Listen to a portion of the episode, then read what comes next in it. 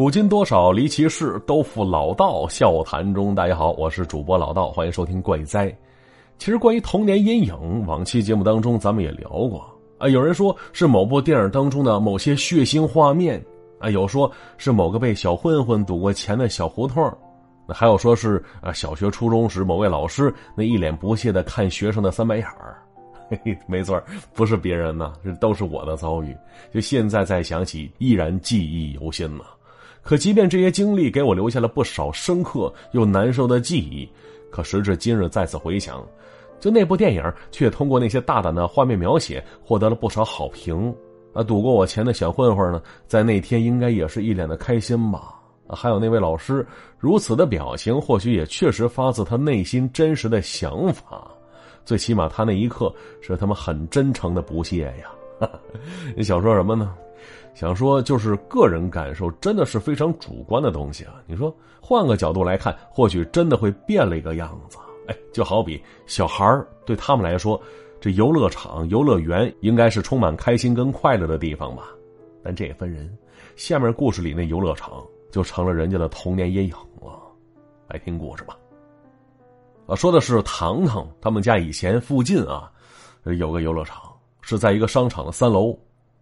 要说在那个年代啊，这室内游乐场确实挺少见的，毕竟一般都在户外。这室内的呢，风吹不着，雨淋不到的，所以甭管什么天气，这里其实挺多孩子来玩的。但是附近也都跟着一些兴趣爱好班，所以每到周末啊，这里是一片孩子吵闹的声音。而糖糖呢，在这里可以走后门，因为他爹负责游乐场的安保工作，就那些工作人员都认识他，想玩啥玩啥，一律免票。哎，不光是他，就那糖糖有几次是带了好几个同学去玩去，那小手一挥，哎呦，跟那叔叔阿姨打个招呼，就把人都带进去了。没错，小小年纪，人不大，还挺能摆谱的。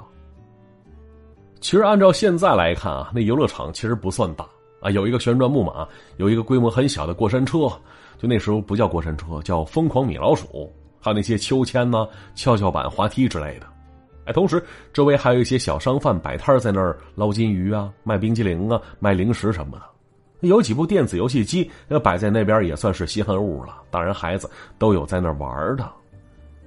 当然，对于糖糖来说啊，周末在这儿不是他的主场，因为周末人多呀，他爹也不太好意思让自家孩子去占那免费的便宜所以总在平时带着糖糖去那儿玩去。尤其是周三下午不上课的时候，这糖糖一般都会在那儿待上一下午。而他爹要在岗工作，也没时间搭理他。于是，就其他那些叔叔阿姨都成了糖糖的保姆了。就这会儿，游乐场人也不多，他呢也算是个开心果。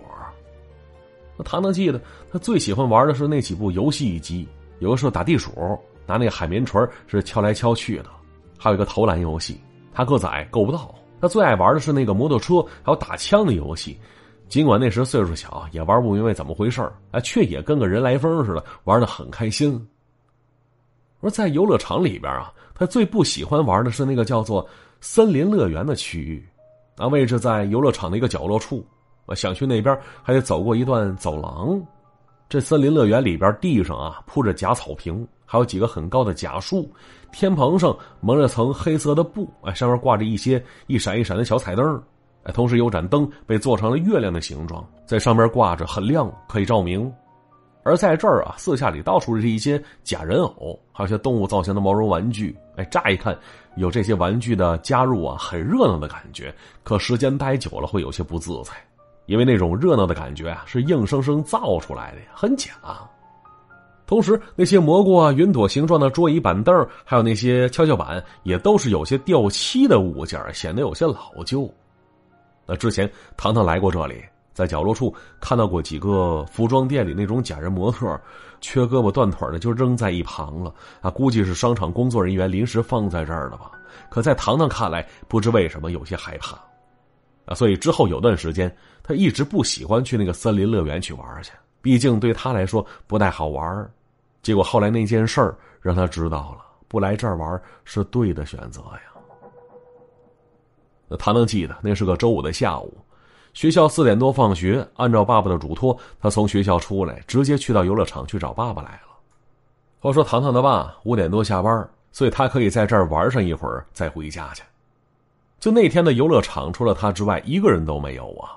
而那几台游戏机好像都在维护呢，玩不了。那再加上糖糖当时也没心思玩这些游戏，那惦记着动画片呢，想早点回家去。可那天呢，他爹一直在跟几个叔叔说话呢，始终没空搭理他。这眼看着时间马上到六点了，他爸爸依然没有要走的意思。要说心里惦记的那动画片六点半开始，哎呦，这把他急的呀！有心提醒爸爸回家吧，却不敢直接说，偷摸拽了拽爸爸的衣角。可他爸爸确实在跟叔叔们谈正事儿呢，让他先去旁边自己玩会儿去。但是啊，就此时，周围那些电动的娱乐项目几乎都关了，亮着灯的也只有那角落处的森林乐园了。没办法，待着也确实没意思，去那儿玩玩吧。哎，就这么想着，糖糖连跑带颠的就过去了。走过一小段走廊，来到了这个看似很热闹的森林乐园。就这会儿，周围正循环播放着那欢乐的儿歌呢。那糖糖直接坐上了那秋千了，荡了起来了。那随着他一上一下荡着，周围那些小精灵啊、小矮人啊、小朋友的人偶假人，好像也活跃了起来了似的。哎，确实有种置身于大森林的感觉。可结果呢，荡来荡去，他余光好像扫到了什么东西，回头一看，哎呦，一排卡通玩偶造型的假人，在自己身后那边排成了一排，整整齐齐站成了一条直线。啊！此时一个个的正抬脸吊着眼睛看着自己这边呢。看到这阵仗，这糖糖被吓了一跳，心说：刚才进来的时候怎么没看到那站着一排这东西呢？谁把他们摆在那儿呢？那么整齐呢？而就这会儿，映着他们头顶那一闪一闪的小灯，一会儿泛着绿，一会儿泛着紫，那些东西的笑容开始显得有些诡异了。呃，糖糖赶紧从秋千上跳了起来，有心离开这里，但是啊，这小男孩内心那种好胜心开始作祟了。心说：我要是现在离开的话，不就代表我害怕了吗？不行，我不能离开，我得再待一会儿，不能让他们看出来我害怕了。那后来，这糖糖也纳闷，说：不能让谁看出来你害怕了呀？那这里除了那些假人，也没别的东西了呀。而当时他确实没离开，而是走到了旁边那个摇摇马上坐了下去。结果这时，就周围那循环播放的儿歌曲调啊，好像走了音似的，变得古里古怪的。同时，糖糖下意识的回头再次看向了那排假人，而这时他发现了，那些东西不知道什么时候竟然齐刷刷的把脑袋转向了他了，盯着他看呢。那见此，糖糖头皮麻了一下，打算还是赶紧走吧。他刚从马上跳下来，只听“啪”的一下，周围那些灯，甭管是大的小的，全都灭了。四下里立刻漆黑一片，伸手见不到五指啊！而周围响着那首已经变了调的儿歌，唱到最后，趁着一丝长音渐渐的安静下来了。就这会儿啊，周围变得寂静一片，却隐约能听到从那排站立整齐的人偶的方向，传来阵阵窃窃私语的动静儿。哎，到这儿，糖糖彻底害怕了，害怕的要死，眼泪已经被吓出来，却不敢放声大哭。我同时，因为找不见方向，他是一动不敢动。可结果这会儿呢，那似有似无的耳语声，好像从不远处在慢慢接近他呢。啊，终于到这儿，这糖糖再也绷不住了，哇的一声哭了出来，而那一声嘶哑的哭嚎，好像一下子把周围那黑暗撕开了个缝子似的。啊，瞬间，四周又亮了起来了。但是啊，眼前这一切看到糖糖是那么的陌生啊！这已经不再是森林乐园里的景象了。